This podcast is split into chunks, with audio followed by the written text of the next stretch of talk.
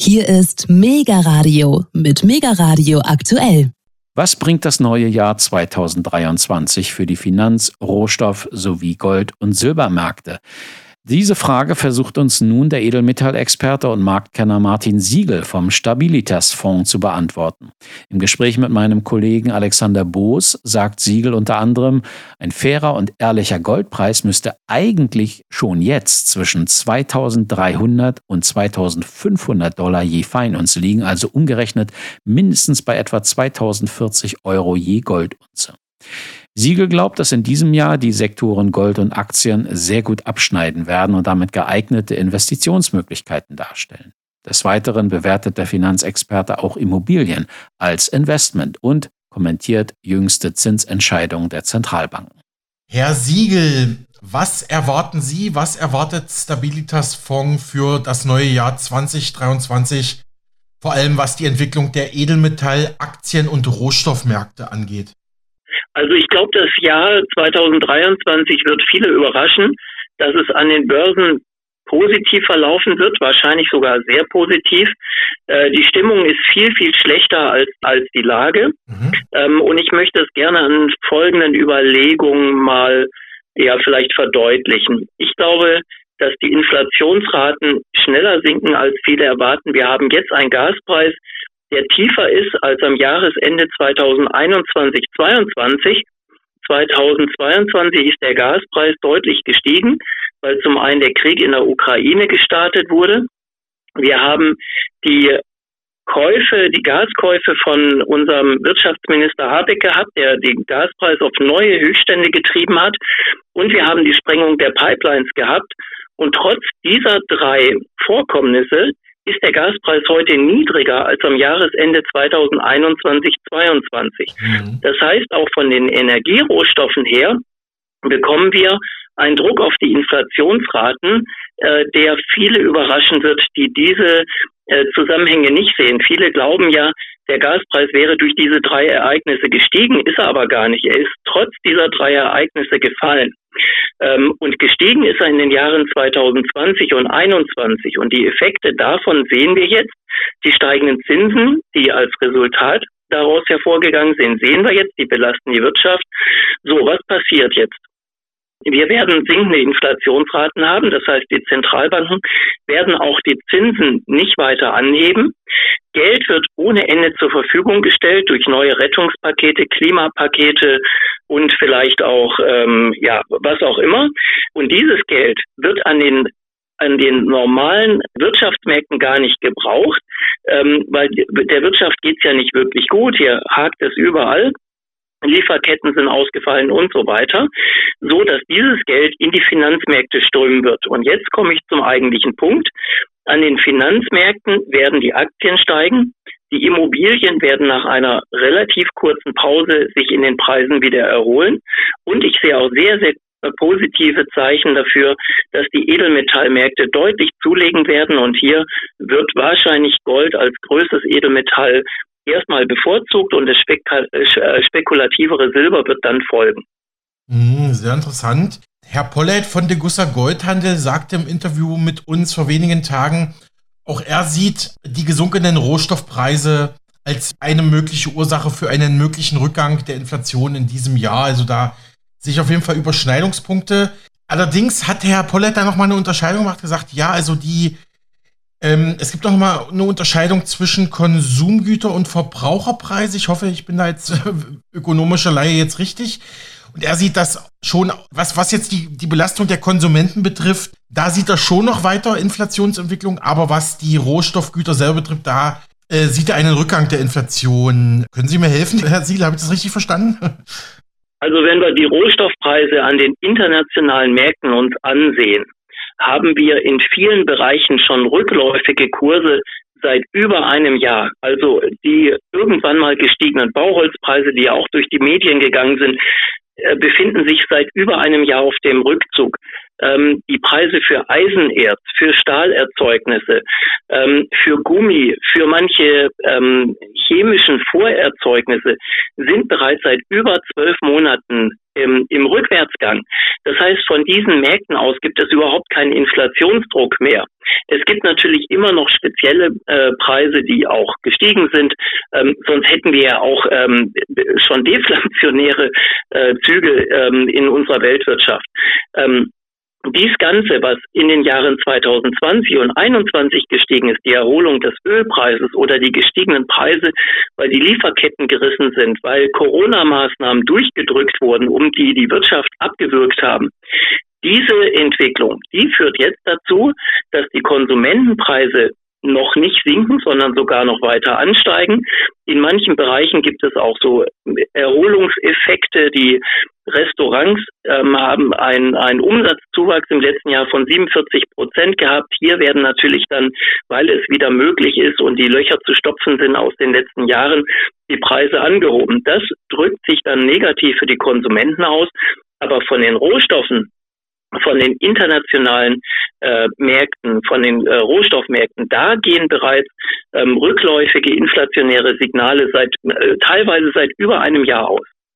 Und wie schätzen Sie die Inflationsentwicklung, also äh, den Rückgang der Kaufkraft des Geldes in diesem Jahr jetzt auf Konsumentenseite ist natürlich das ähm, Entscheidende ein. Also sprich, was passiert mit meinen Euros im Portemonnaie auf dem Bankkonto? Wird der Euro an Wert verlieren in diesem Jahr? Also das sind zwei verschiedene Fragen. Also ich glaube, dass die Konsumentenpreise auch sinken. Sie sind ja schon, der, der, die haben ja den Höhepunkt schon überschritten okay. und mhm. sie werden sinken. Und diese Basiseffekte, die wir haben, ähm, durch die gefallenen Preise für Öl oder Gas oder jetzt sogar auch äh, für Strom, sind die, sind die Börsenpreise schon gefallen die werden sich dann natürlich auch wieder ähm, auf die Konsumentenpreise auswirken. Natürlich gibt es jetzt äh, Gesellschaften, die nochmal versuchen, das Maximale aus ihrem aus ihren Verkäufen rauszuholen und die Preise nochmal anzuheben. Aber in allen Bereichen, in denen der Markt funktioniert, wird es dann auch wieder rückläufige Preise geben. Die zweite Frage ging nach dem Euro äh, und dem Dollar. Ich glaube nicht, dass es einen wesentlichen Unterschied zwischen diesen beiden Währungsräumen gibt. Die Amerikaner sind im Zinszyklus ein bisschen vorangelaufen, aber der Dollar vorübergehend mal stärker. Jetzt haben die Europäer nachgezogen. Das hat sich dann schon wieder negativ auf den Dollar ausgewirkt. Ich glaube, es wird so immer wieder Schwankungen zwischen diesen Währungsräumen geben. Was wir immer noch so ein bisschen im Hinterkopf haben, ist die Politik der Deutschen Bundesbank verglichen mit der Politik der Federal Reserve so aus den 60er, 70er Jahren. Hier war es so, dass die Federal Reserve die Geldhähne stärker aufgedreht hatten als die Deutsche Bundesbank. Und deswegen war damals der US-Dollar im Vergleich zur D-Mark immer die schwächere Währung über längere Zeit. Das hat sich aber mit der Gründung der EZB gewandelt. Wir haben jetzt einen ebenso schwachen Währungsraum mit einer ebenso schnell steigenden Geldmenge in Europa wie in den USA, so dass es hier keine längerfristigen Trends mehr zugunsten des US-Dollars oder zugunsten des Euros gibt. Und es gibt zwei schwache Währungen, die gegenseitig ab, sich, sich äh, abwerten. Und mal ist der eine Währungsraum schwächer, mal der andere. Vorübergehend hat es so ausgesehen, als ob die Spannungen in Europa größer sind im Währungsraum. Aber man darf nicht vergessen, die, der amerikanische Haushalt ist mit 30.000 Milliarden US-Dollar verschuldet und diese Schulden müssen bei steigenden Zinsen bedient werden. Das heißt, auch die Amerikaner können keine restriktive Geldpolitik fahren, sondern sie müssen die Geldhähne wieder aufdrehen, den Dollar schwächen, neues Geld drucken, um die Schulden bedienen zu können. Herr Siegel, was sind Ihrer Analyse nach die größten Hindernisse und Schwierigkeiten für Kapitalanleger im im neuen Jahr 2023? Also ich glaube, dass es keine wesentlichen Probleme geben wird. Ähm, man muss natürlich manche Bereiche vermeiden. Das Sparbuch muss man immer noch vermeiden, weil 0% Zinsen bei 5% oder 6% Inflation, selbst wenn die Raten sinken, sind eben 5 oder 6% Kaufkraftverlust. Äh, und es macht keinen Sinn, Geld auf dem Sparbuch zu haben. Man darf auch keine Anleihen haben, weil bei steigenden Zinsen bedeuten Investitionen in Anleihenkurs Verluste. Das heißt, man muss klassisch ähm, auf die Sachwerte ausweichen. Die Aktien sind attraktiv bewertet. Viele Unternehmen erwirtschaften hohe Gewinne, zahlen hohe Dividenden. Und die Stimmung an den Börsen ist noch negativ oder noch relativ ähm, gedrückt, so dass es hier gute Einstiegskurse gibt. Ähm, bei den ähm, Immobilien ist es tatsächlich auch so, dass hier die Preise sinken durch die gestiegenen Zinsen. Natürlich habe ich Probleme bei der Finanzierung, ähm, aber es gibt immer noch genügend Geld und wenn die Renditen wieder steigen, weil zum Beispiel auch die Mieten jetzt nachziehen und ansteigen, dann äh, rechnen sich die Immobilien auch bei steigenden Zinsen wieder besser. Das heißt, ich sehe auch hier die Talsohle demnächst erreicht. Ähm, und sehr positiv bin ich für die Edelmetalle gestimmt, die in den letzten Jahren vernachlässigt wurden. Gold befindet sich ja immer noch ja über zehn Prozent unter dem Allzeithoch, während die Aktien äh, in den letzten Jahren immer neue Höchststände erreicht haben. Äh, die Immobilienpreise ebenfalls neue Höchststände erreicht haben, ist Gold doch jetzt einige Jahre zurückgeblieben, so dass ich hier die größten Chancen aktuell sehe. Mhm.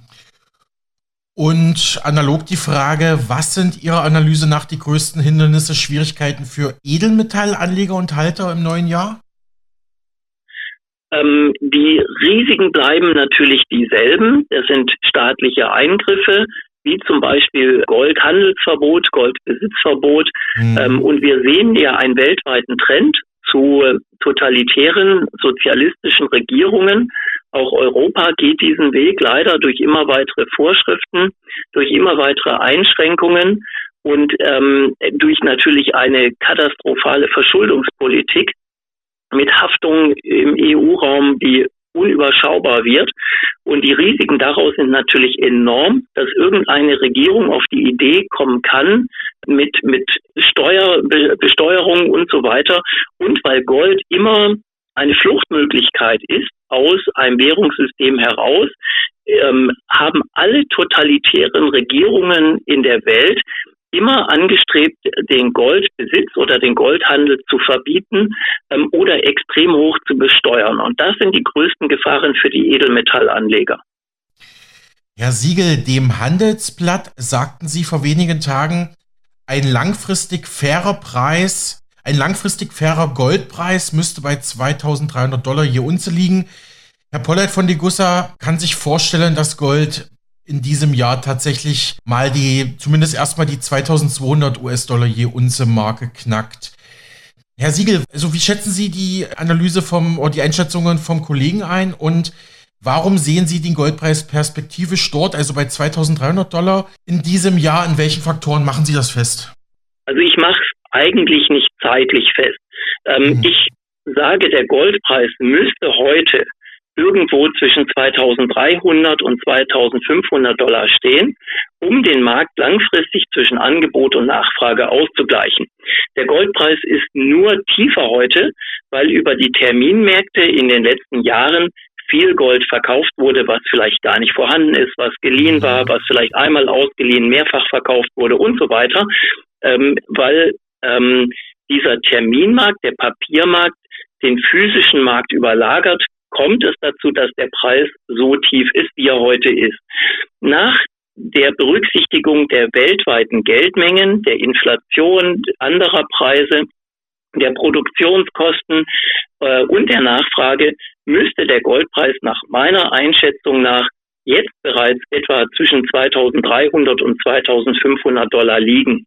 Ähm, es ist oft so, dass dieser ehrliche Goldpreis oder der, der eigentlich den Goldpreis, den der Markt eigentlich haben müsste, ähm, um die Produktion langfristig auf dem Niveau zu halten, dass die Nachfrage bedient werden kann, über viele Jahre unterschritten wird. Wir hatten aber auch schon die Situation äh, im Jahr 2011, dass dieser Goldpreis auch mal überschritten wird in den letzten Jahren war es eigentlich permanent so, also in den letzten Jahrzehnten war es eigentlich permanent so, dass der Goldpreis unter diesem fairen Preis lag. Wir hatten übrigens 1980 auch eine Übertreibung.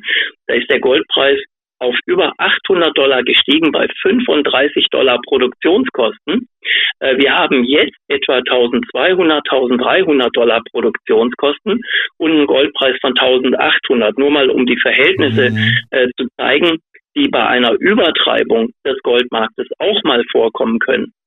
Und ich denke, ähm, durch die gestiegenen Produktionskosten, durch die gestiegene Nachfrage, durch die Erhöhung der Geldmengen, dieses Geld muss irgendwann irgendwo hin. Das kann nicht immer in, in zinslosen Sparbüchern liegen bleiben. Dass dadurch der Goldpreis heute schon etwa 2300 bis 2500 Dollar kosten müsste, wann der Markt das aufholt, ob er das irgendwann kompensiert mhm. und wann er das kompensiert oder vielleicht sogar völlig übertreibt und der Goldpreis bis 3000, 4000 Dollar steigt pro Unze.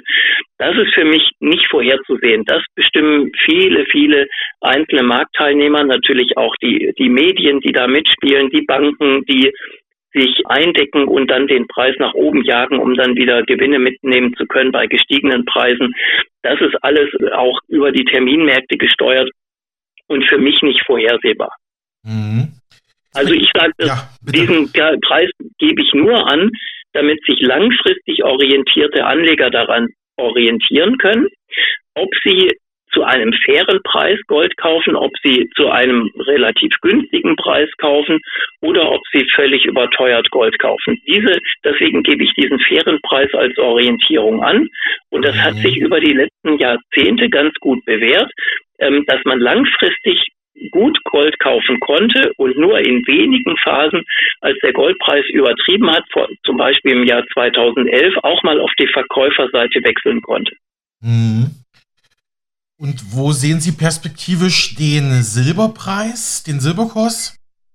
Ich glaube, dass Silber, und das hat die Analyse der letzten Jahrzehnte auch gezeigt, eigentlich eine Funktion des Goldpreises ist. Also der Silberpreis ja. korreliert sehr, sehr eng mit dem Goldpreis und viel weniger mit der Industrie, als oft in den Medien dargestellt wird. Das heißt, wenn der Goldpreis seinen Aufwärtstrend wieder aufnimmt und wenn der faire Preis erreicht wird, haben wir neue historische Höchstkurse, dann wird es auch dazu führen, dass viele Anleger sich für Silber interessieren auch Silber kaufen. Also klassischerweise werden drei Teile Gold gekauft und ein Teil Silber gekauft. Der Markt vom Wert her ist aber ähm, ein Teil Gold, zehn Teile Silber. Das heißt, der Markt wird dann sehr, sehr eng, weil ja in größerem Verhältnis dann Silber gekauft wird, als neu produziert wird. Und dann kann der Preis auch durch den Flaschenhals durchgehen und ebenfalls neue Höchstkurse erreichen. Das Bedeutet, beim Gold haben wir nur einen Preisanstieg von etwa 20 Prozent und beim Silber hätten wir dann Preisanstiege von etwa 100 Prozent. Der Silbermarkt ist allerdings sehr volatil, nach oben wie nach unten. Und man sieht dann auch ähm, in Phasen, in denen der Markt nicht so im Fokus steht, über viele, viele Jahre eine sehr depressive Entwicklung ähm, mit einem dahingümpelten Preis und einem Investment, ähm, das auch mehr oder weniger tot ist. Also der typische Silberanleger kauft, wenn niemand sich für Silber interessiert und verkauft in der Euphorie des Marktes ähm, mhm. und bleibt dann wieder ganz, ganz lange dem Markt fern. Ein sehr, sehr schwieriges Investment, aber in einer Aufwärtsbewegung des Goldpreises auch ein sehr lukratives Investment. Mhm. Gold und Silber sind ja indirekt miteinander verzahnt. Herr Siegel, habe ich Sie gerade richtig verstanden, ähm, dass aufgrund der neuen Entwicklung auf den Märkten auch Immobilien wieder eine relativ gute Investition sind? Also, weil meine nächste Frage ja lautet, was sind im neuen Jahr gute Investments? Da hatte ich jetzt mal Gold, Gold, Silber, gewissen Aktienwerten gefragt und Immobilien hatte ich eigentlich eher als schlechte Investitionen eingeordnet. Ist das jetzt obsolet? Also ich glaube, dass von diesen drei Investmentkategorien Gold und Aktien in diesem Jahr weitaus besser sich entwickeln werden als Immobilien, weil die Immobilien eben ähm, durch diese sehr, sehr stark gestiegenen Preise in den letzten Jahren äh, teuer bewertet sind und weil die Immobilien natürlich das Problem haben äh, der Finanzierung bei steigenden Zinsen. Und ich glaube tatsächlich, dass von diesen drei Sektoren Gold und Aktien ähm, in diesem Jahr sehr gut performen werden, Immobilien aber auch irgendwann im Jahresverlauf, vielleicht zum Jahresende, den Boden sehen werden und natürlich das wären dann die tiefsten Preise für die nächsten Jahrzehnte, ähm, natürlich auch wieder ein Investment sind. Man muss ja immer antizyklisch in die Märkte hineingehen. Ähm, und die Immobilienpreise, wenn sie denn deutlich fallen sollten in diesem Jahr, ne, so ganz viel sind sie noch gar nicht gefallen, ähm, dann wären das natürlich auch wieder gute Kaufgelegenheiten. Also ich würde den Immobilienmarkt nicht vernachlässigen. Hm, und nochmal die Frage, was wären gute Unternehmen, was wären gute Aktien, wo man in diesem Jahr reingehen müsste? Ihrer Analyse Also ich würde auf die äh, großen, sicheren Gesellschaften setzen, die ein ähm, gutes Geschäftsmodell haben, die, die man quasi immer braucht. Ähm, das sind Konsumgüterhersteller, das sind ja zum Beispiel die, die Deutsche Post, die Rekordgewinne erwirtschaftet und äh, Dividenden bezahlt. Also alles, was eine Dividende über vier Prozent bezahlt, ist bei ähm, in diesem Umfeld der niedrigen Zinsen ähm, eigentlich ein gutes Investment. Und dann muss man sich halt die Bewertung der Gesellschaften ansehen. Und wenn man dann sieht, dass viele Gesellschaften deutlich niedriger bewertet sind, obwohl sie Rekordgewinne erwirtschaften oder Gewinne, die in der Nähe der Rekordwerte liegen, dann sind das für mich die Top-Investments. Und was wären schlechte Investments aktuell und in, jetzt im, in den nächsten Monaten? Ja, es bleiben die, die Anleihen und die Sparbücher. Das sind die schlechten mhm. Investments. Alles andere, ich mhm. glaube, die Aktienmärkte werden in der Breite nach oben gezogen. Äh, die Immobilienpreise werden auch nicht stark sinken und wird dann, wie gesagt, eine Kaufgelegenheit bieten. Und der Goldpreis ist nicht auf Höchstniveau und ich sehe Höchstniveaus für, für Gold. Also auch ein sehr solides Investment. Mhm. Herr Siegel, Sie hatten die jüngsten Zinserhöhungen, also die jüngsten Erhöhungen des Leitzinses durch die Europäische Zentralbank EZB und durch die US-Notenbank Fed bereits angesprochen. Ja, da wollte ich auch nachfragen, welche Konsequenzen ergeben sich daraus für die Märkte, für die Wirtschaft, für die Menschen? Ja, natürlich kommt die Wirtschaft zum Stottern. Äh, die Inflation wird damit nicht bekämpft. Ich glaube, das ist fast irrelevant ist, was die Zentralbanken machen. Äh, wir haben ein sehr schönes Beispiel in der Türkei. Hier hat Erdogan sich einfach durchgesetzt, hat die Zentralbank äh, mehr oder weniger gezwungen, die Zinsen zu senken, haben die auch gemacht. Und die Inflationsrate ist auch deutlich eingebrochen, parallel zu anderen Inflationsraten. Ähm, jetzt kann man ja schwer behaupten, dass die Inflation in der Türkei zurückgeht, weil die EZB die Zinsen angehoben hat äh, und die türkische Zentralbank im Gegenzug die Zinsen gesenkt hat. Also macht alles keinen Sinn. Ich glaube, dass ausgehend von den Rohstoffmärkten die Inflationsraten zurückgehen. Ganz egal, ob die Zentralbank die Zinsen dann nochmal ein, zwei Punkte erhöht oder, oder verringert. Was man tut natürlich mit steigenden Zinsen ist, dass die Wirtschaft ins Straucheln kommt. Deswegen ähm, muss man sich auch bei, bei der Aktienauswahl genau ansehen, welches Unternehmen wie von steigenden Zinsen betroffen ist. Also ein, ein Unternehmen, was dann in die Rezession geht, macht natürlich auch für, für eine Aktienanlage keinen Sinn. Ähm, ansonsten glaube ich, ähm, ganz egal, was die Zentralbanken machen, ähm, ob sie jetzt noch ein paar Schritte nach oben gehen oder nicht, der Zins Erhöhungszyklus wird in diesem Jahr definitiv zu Ende gehen, weil wir niedrigere Zinsen brauchen, um diese wahnsinnig gestiegene Verschuldung weltweit bezahlen zu können. Wir müssen ja diese Rettungspakete, Konvergenzpakete, Klimapakete, Corona-Pakete, was auch immer für Pakete oder Ukraine-Krieg-Pakete, wir müssen das ja alles finanzieren können. Und bei steigenden Zinsen äh, läuft die Wirtschaft schlechter und wenn ich es über Steuern in dieser Situation finanzieren möchte, ähm, müssen die Steuern so stark angehoben werden, dass die Wirtschaft in einer Rezession versinkt. Ähm, das kann nicht das Ziel sein. Das heißt, auch die Zentralbanken müssen die Geldhähne wieder aufdrehen, damit diese ganzen Schuldenpakete auch wieder indirekt ähm, natürlich oder fast schon direkt von den Zentralbanken finanziert werden. Und das bedeutet natürlich das, was ich ganz am Anfang angesprochen habe, die Geldhähne werden aufgedreht. Das Geld wird in der Wirtschaft gar nicht gebraucht, also geht es wieder an die Finanzmärkte. Und dann haben wir das, was wir in den letzten 20 Jahren gesehen haben, wird dann weiter fortgesetzt, dass dann die Preise in diesen Märkten, sprich Aktien, Immobilien und Gold weiter steigen. Herr Siege, Sie hatten vorhin gesagt, dass auch Privatbanken durch ihre Goldankäufe und Goldverkäufe natürlich auch den Goldpreis mit beeinflussen. Vielleicht dazu noch mal ein paar Worte. Und ja, und dann habe ich noch eine Frage zu den Zentralbanken, was Goldkäufe angeht. Also bei den Investmentbanken ist es so, dass ich nicht von Manipulation rede, sondern von Interessen.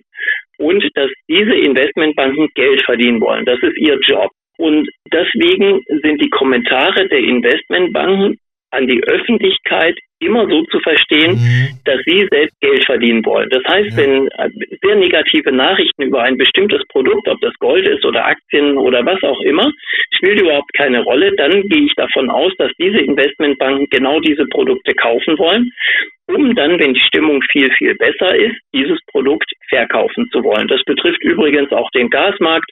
Und ich könnte mir gut vorstellen, dass viele Investmentbanken, die in den Jahren 2020 und 2021 Gas gekauft haben, diese ja, euphorische Stimmung für Gas mit äh, Allzeithöchständen, in denen Habeck, also unser Wirtschaftsminister Habeck Gas gekauft hat, auch für Verkäufe genutzt haben. So super, ist so ein tolles Geschäft gewesen. Und genau so funktionieren alle, äh, alle Märkte. Das ist äh, keine Manipulation, sondern ähm, das ist einfach nur das Vertreten ihrer Interessen.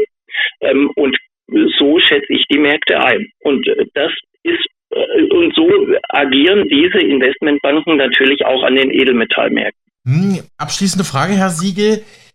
Man hört in letzter Zeit immer wieder vermehrt Presseberichte, dass auch die großen Zentralbanken, nicht nur im Westen, also nicht nur die westlichen Zentralbanken, sondern auch Zentralbanken von der Türkei beispielsweise hat man eben oder auch von Usbekistan, Indien, dass die auch vermehrt, natürlich auch China und Russland, dass die auch vermehrt Gold einkaufen für ihre staatlichen Devisenreserven. Zwei kurze Fragen dazu. Warum machen die Staaten das? Und B, wirkt sich das auch in irgendeiner Form direkt oder indirekt auf den Goldpreis aus? Also warum die Staaten das machen, kann ich nicht sagen. Also sie werden schon ihre Begründung dafür haben. Ähm, Begründungen von Zentralbanken sind auch mit Vorsicht zu genießen, weil ja sie nicht unbedingt durchschaubar werden wollen. So, jetzt kann man natürlich anfangen zu spekulieren, warum die Zentralbanken das machen. Die einfachste Begründung ist vielleicht, sie wollen mit diesem Gold symbolisch die Währungen ihrer eigenen Währung stabilisieren, sich vielleicht ganz langfristig auf einen Goldstandard nach einer Währungsreform vorbereiten. So, das, das könnte man so als Begründung nehmen. Ich möchte allerdings anführen, dass dafür die Goldmenge, um eine Währung wirklich zu stabilisieren, in den allermeisten Fällen viel zu niedrig sind, so dass man eigentlich damit keine Währung längerfristig stabilisieren kann. Also es macht nicht wirklich Sinn, jedenfalls nicht auf dem aktuellen Goldpreisniveau. Ähm, da werden wahrscheinlich die meisten Zentralbanken bei einem Angriff auf ihre Währung nach ein, zwei Monaten schon äh, die Mittel ausgehen, selbst wenn sie alles Gold in die Hand nehmen, um damit die eigene Währung stützen zu wollen. Ähm, was war die zweite Frage? Ob diese Goldeinkäufe durch staatliche Zentralbanken ah, genau. auch den Goldpreis in irgendeiner Form beeinflussen. Also ich glaube schon, natürlich Angebot und Nachfrage reguliert den Preis. Und wenn die Zentralbanken als Käufer auftreten, und das machen sie ja in diesem Jahr nach offiziellen Zahlen, äh, kaufen sie ja doch einen wesentlichen Anteil der Neuproduktion auf und lagern dieses Gold ein. Dieses Gold steht damit dem Markt, den Investoren, der Schmuckindustrie nicht mehr zur Verfügung. Und das führt natürlich wenigstens in diesem Zeitraum zu steigenden Preisen. Wir müssen natürlich ein bisschen vorsichtig sein, weil das Gold, was die Zentralbanken kaufen, könnten sie am nächsten Tag an den Markt wieder verleihen, gegen Zinsen natürlich.